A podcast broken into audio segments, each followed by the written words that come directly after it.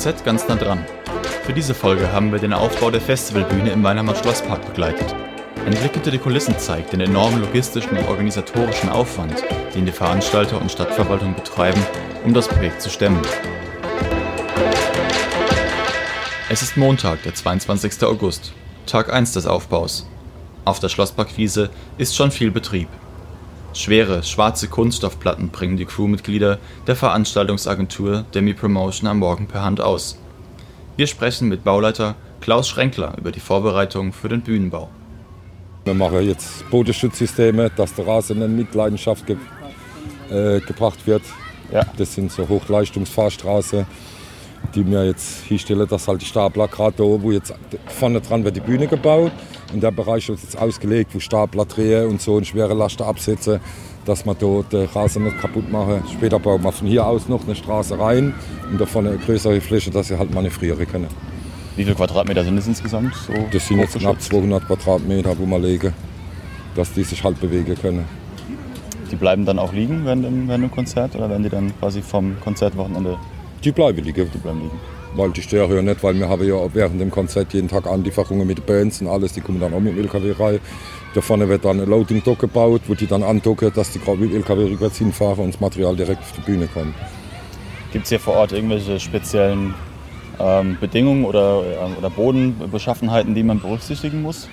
Also bei dem Wetter jetzt nicht. Wenn es trocken ist, ist es super. Hier haben wir halt das Problem, wenn es halt ein bisschen regnet, ein bisschen nass wird, haben wir gerade in dem Bereich, wo die Bühne steht, halt das Sumpfloch. Da läuft alles vom Hang runter und sammelt sich hier und dann ist es extremst weich. Aber auf das haben wir die Platte, weil die, die halten bis 90 Tonnen aus. Und die machen wir auch jetzt im Trockenen unter die Türme von der Bühne, das sind ja vier Tower. Und unter die Tower kommen die auch, dass wenn es jetzt regnen soll am Wochenende oder so, dass man halt auch nicht irgendwie böse Überraschungen erlebt. Dass sich das äh, Gewicht ein bisschen verteilen kann. Auf alle Fälle, dass es nicht absinkt. Ja. Weil im Bühnenbau baust du normal unter die Füße immer so 40 cm Holzplatte, so Palholz um den Druck zu verteilen, das reicht von der Statik her. Aber wenn halt sich bei Regen hier extrem die Bodenverhältnisse ändern würde, kriegen wir halt durch die 2 Quadratmeter von der Platte eine extrem hohe Tragkraft, dass das nicht absinken kann.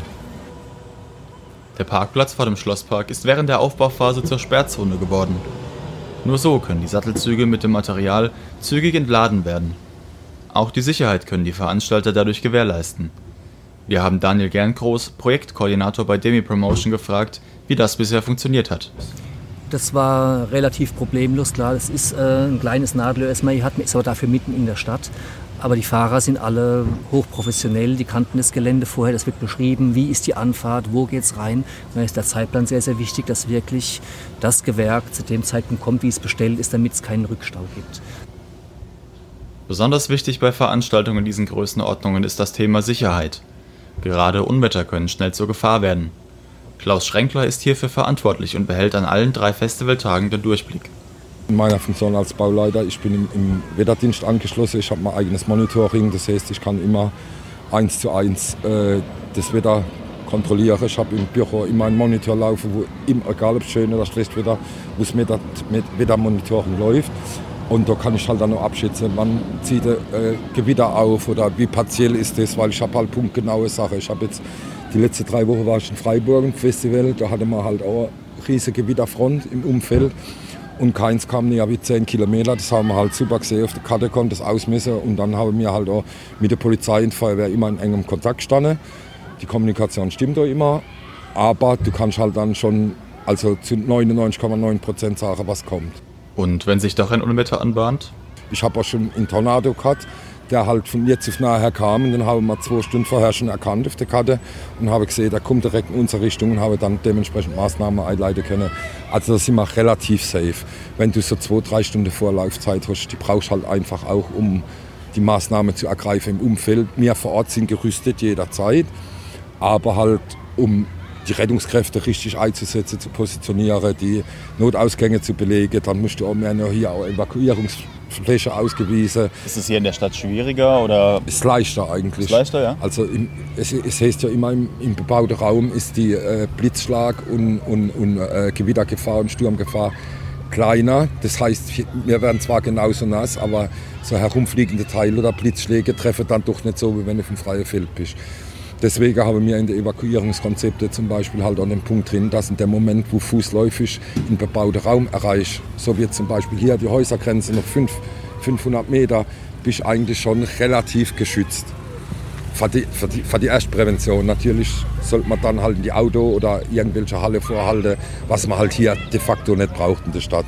Wenn ich jetzt zum Beispiel im Freifeld bin, muss ich halt, ich habe jetzt, wie gesagt, ein Festival gehabt mit 40.000 Besuchern, da wäre dann halt Sporthalle dazu gemietet das Wochenende und, und, und Gemeindehalle, dass man einfach Potenzial hat, die Leute auch relativ schnell in, in sicheres Geläuf zu bringen.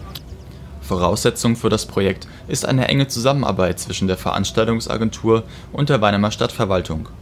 Im Rathaus wurde schon Monate vorher gemeinsam mit Demi Promotion geplant und organisiert. Auch in der heißen Phase gibt es in der Obertorstraße einiges zu tun.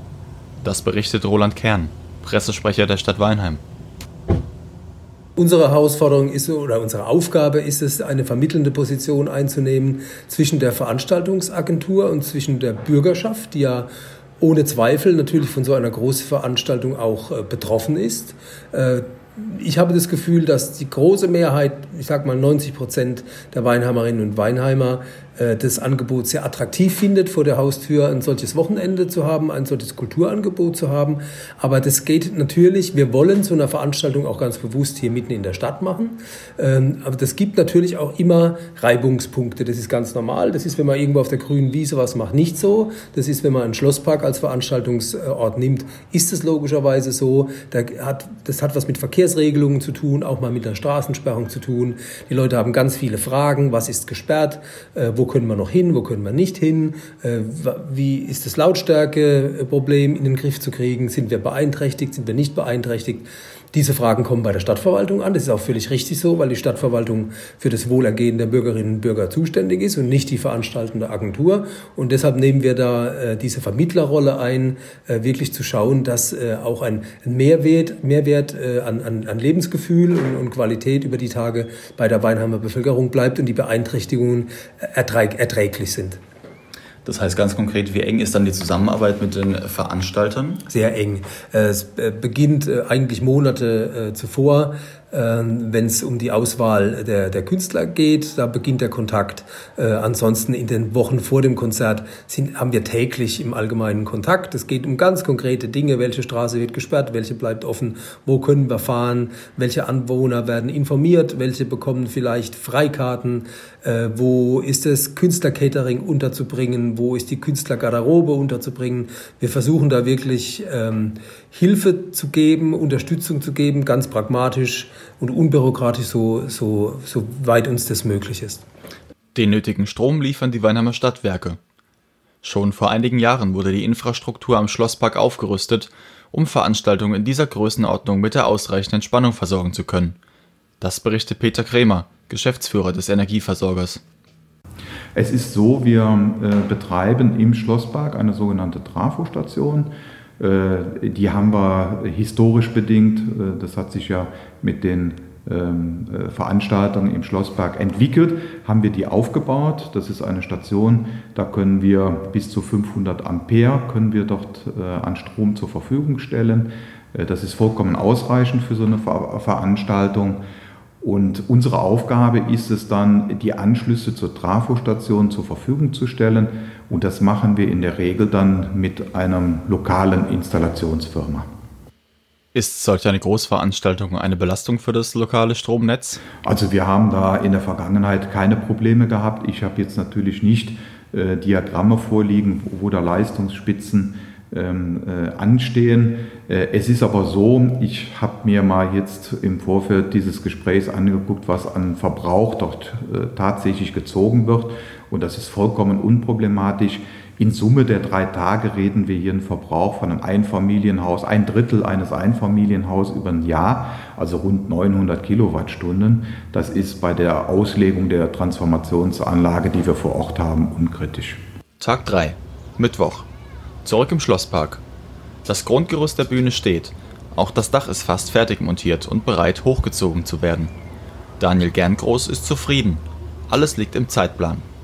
Doch wie wird aus hunderten Einzelteilen eigentlich ein fertiges Bauwerk? Also es gibt einen detaillierten Aufbauplan, wo wirklich genau beschrieben wird, wann welches Gewerk kommt, was gemacht wird. Und damit es losgehen kann, brauchst du natürlich Grundstock. Am Montag hatten wir die ganze Materialanlieferung, die Absperrgitter, die Steine, die Stapler sind gekommen, alles Arbeitsmaterial, das man dann braucht, um die Produktion hochzuziehen. Und das nächste, was dann stattfindet, ist die Bühne. Vier, vier Sattelzüge, die kamen mit Bühnenmaterial, die alle abgeladen werden mit den Staplern. Es wird alles ausgemessen, nochmal geguckt, passt alles wie im Plan. Und dann geht es wie beim Hausbau. Man fängt unten an, der Boden kommt rein, die, die Eckpfeiler werden gesetzt. Und wenn man jetzt hinguckt, heute Nachmittag wird das Dach hochgezogen.